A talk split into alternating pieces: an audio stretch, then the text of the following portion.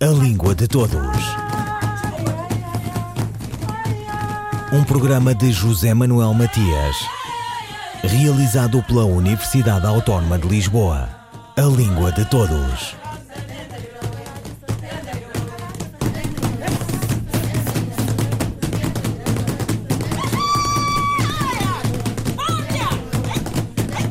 Ao Leal Senado. Nomes de ruas, uma livraria, o Festival Literário Rota das Letras e que se acrescenta uma história de séculos de presença portuguesa aos macaenses e uma variação local do idioma que se reduz. E há a China que vê Macau como uma placa giratória para o seu relacionamento com os países da CPLP. Liliana Gonçalves e Ruberval Teixeira e Silva, da Universidade de Macau, falam sobre a língua portuguesa em Macau em tempos de globalização e mobilidades políticas, linguísticas e ensino. A língua portuguesa em Macau, na verdade, tem uma série de diferentes é, facetas. Depende sempre do contexto em que para o qual a gente está olhando. Então, se você pensa, por exemplo, em contexto de ensino de línguas, é, a língua portuguesa tem uma expressiva, é, uma expressiva força, porque há muitas instituições, tanto de é, ensino primário, secundário, quanto naturalmente universitário, que se dedicam ao ensino de português, né? a universidades, a institutos, então, nesse contexto, por exemplo, do ensino, é onde você vai encontrar, digamos, a maior parte dos, dos uh, falantes de português de uma maneira uh, ativa, falantes e aprendentes né, de português de uma maneira ativa. É, então, os, os, contextos fazem toda a, a, diferença. Se você pensa no, no, contexto do dia a dia, se você vai é, à cidade comprar coisas, se você vai é, ao, ao, ao mercado, então você tem diferentes situações. É, tecnicamente, a língua mais utilizada para a relação entre diferentes grupos né, étnicos, grupos culturais, é, é o inglês. Né? Então, é possível sobreviver em Macau falando inglês no comércio né? é, e assim por diante. E na, nos, nos, mercados, por exemplo, mercados de frutas, mercados de carne, você encontra os vendedores mais mais velhos, né, os mais os mais antigos, aí você encontra alguns que arranham um pouco o, o, a língua portuguesa. É, é, se você vai, por exemplo, também para o contexto da, da né, para o contexto religioso, você vai ter também um encontro com a língua portuguesa através de, momentos de, de, de, missa e mesmo agora né, de, de cultos da, né, de, de religiões cristãs também. Então, você tem um espaço de língua portuguesa em diferentes uh, contextos. E eu diria que o, o, do ensino é um dos mais expressivos. Naturalmente, você encontra também, uh, pelo fato de a língua portuguesa né, ser a língua né, na qual a lei de Macau foi escrita e continua sendo pautada nessa, nessa lei escrita em, em português, uh, você também encontra um, um uso bastante expressivo de língua portuguesa, com os tradutores, com intérpretes, e também né, com advogados, juízes que eh, dominam a, a, a, língua portuguesa. Então, diferentes contextos na cidade eh, posicionam a língua portuguesa em diferentes lugares também. Nós, eh, no nosso dia a dia, continuamos a sentir a presença da língua portuguesa na toponímia, ah, por exemplo, nos autocarros, as paragens também são anunciadas em português. Há dias, um, num dos autocarros, uh, a paragem era anunciada uh, em português do Brasil, que era uma variante que eu nunca tinha ouvido aqui em Macau num autocarro.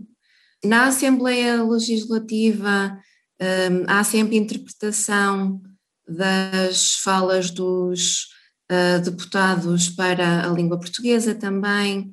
Na comunicação social nós temos televisão em língua portuguesa, rádio, vários jornais em língua portuguesa também.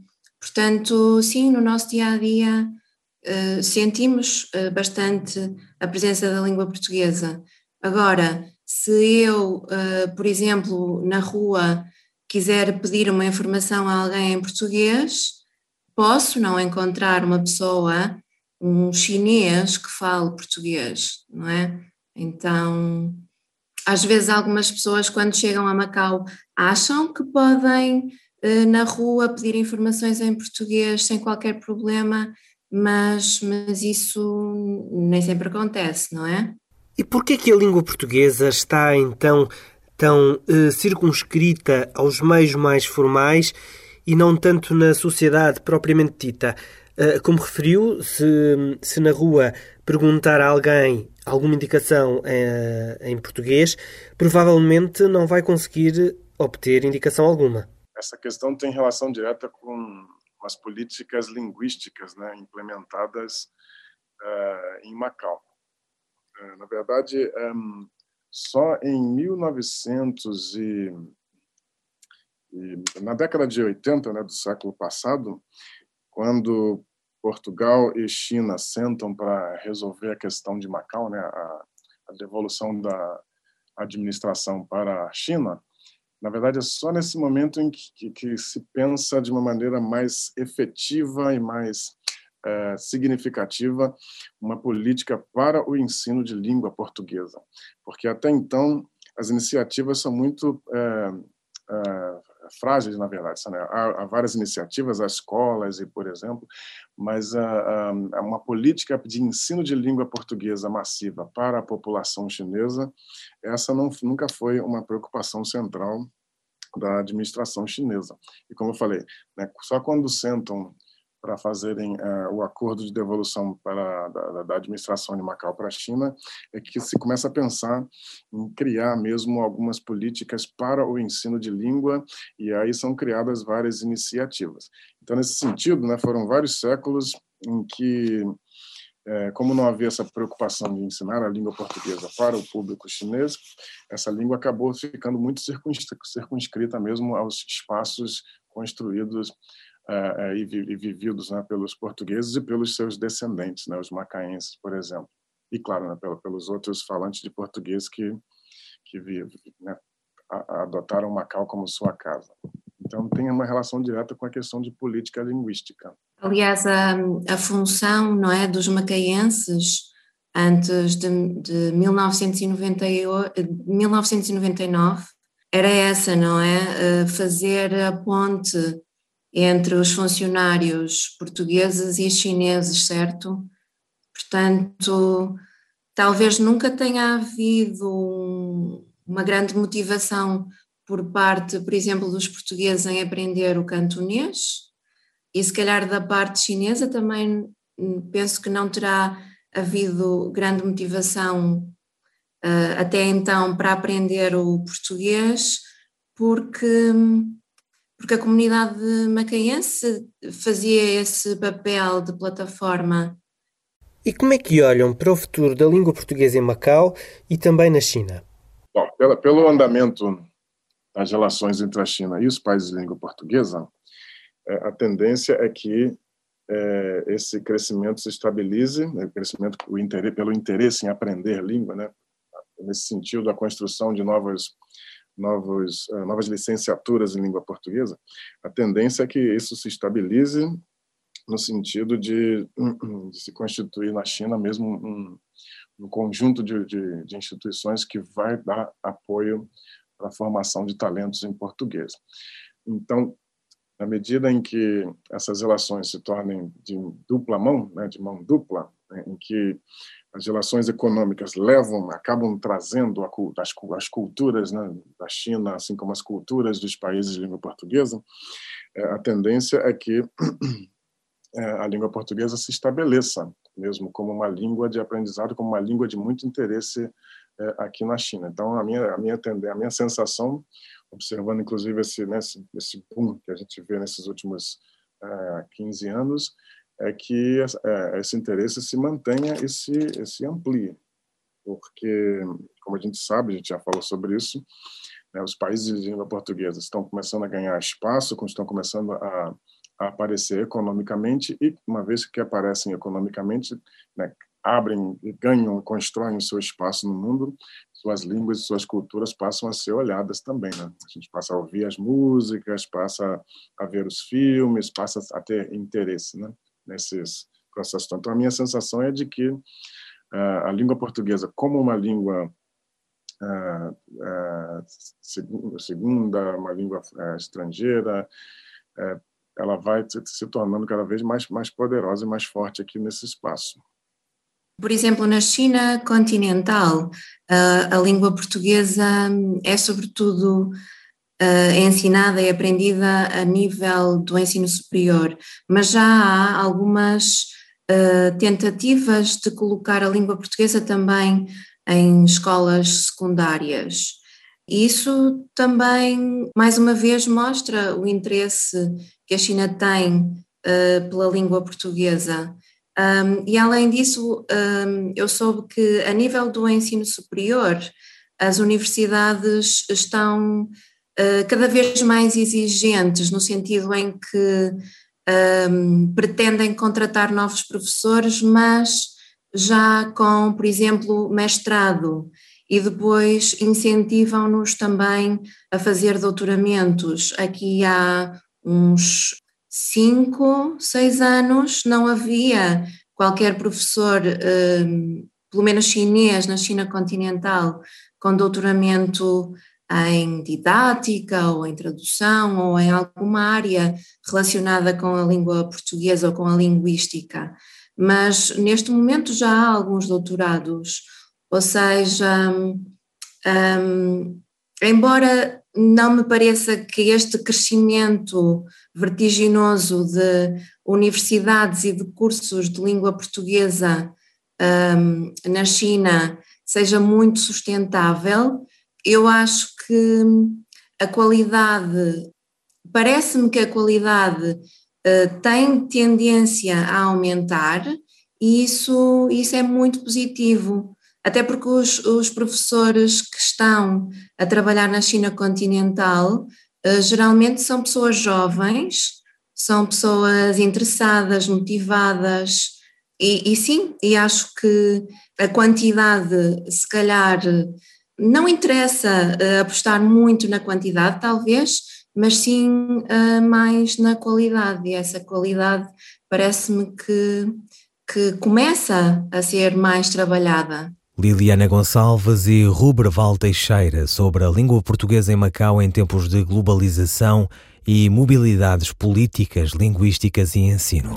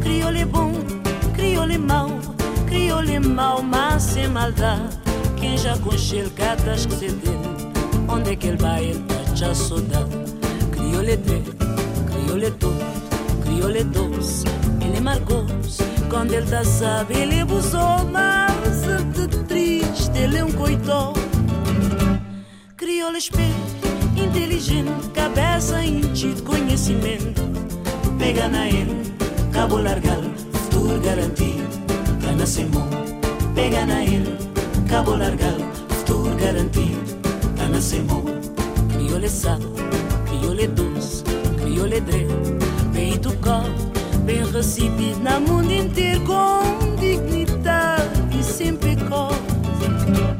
Criole ri, mas sempre quebrou, Criole pobre, mas sossegou. Se vou dar um dedo, ele dá-te mal calor.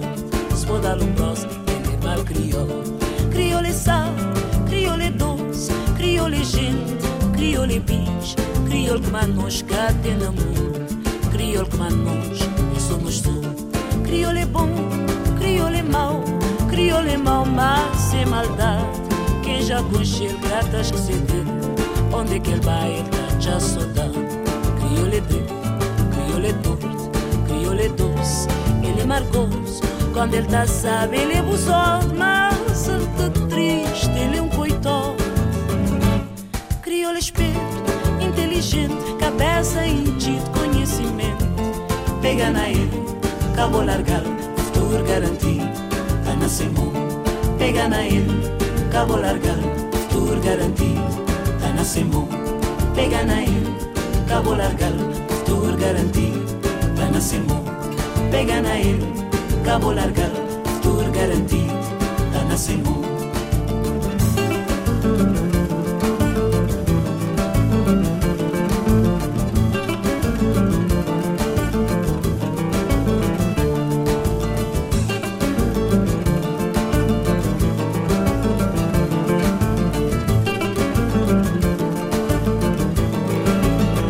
Criole Biche, Jennifer Solidade. Qual a diferença entre as palavras afónico e eufónico? A resposta de Sandra Duarte Tavares. A palavra afónico significa sem voz ou com falta de voz. Por exemplo, o professor estava afónico. Por isso, resolvemos um exercício escrito, ou seja, o professor estava sem voz. A palavra eufónico significa que tem uma sonoridade harmoniosa, podendo ser sinónimo de melodioso ou melódico. Por exemplo, adormeceu embalada pelo tilintar eufónico dos espanta-espíritos, ou seja, adormeceu embalada pelo tilintar melódico do espanta-espíritos. Assim, estes adjetivos são muito semelhantes na sua fonia e grafia, mas têm significados distintos. Sandra Duarte Tavares, linguista. Um, dois, três. Camilo Peçanha. Não sei se isto é amor. Não sei se isto é amor. Procuro o teu olhar. Se alguma dor me fere em busca de um abrigo. E apesar disso, crê. Nunca pensei num lar onde fosses feliz e eu feliz contigo. Por ti nunca chorei nenhum ideal desfeito. E nunca te escrevi nenhum versos românticos. Nem depois de acordar te procurei no leito, como a esposa sensual do cântico dos cânticos. Se é amar-te, não sei. Não sei se te idealizo. A tua cor sadia, o teu sorriso terno, mas sinto-me sorrir de ver esse sorriso que me penetra bem, como este sol de inverno.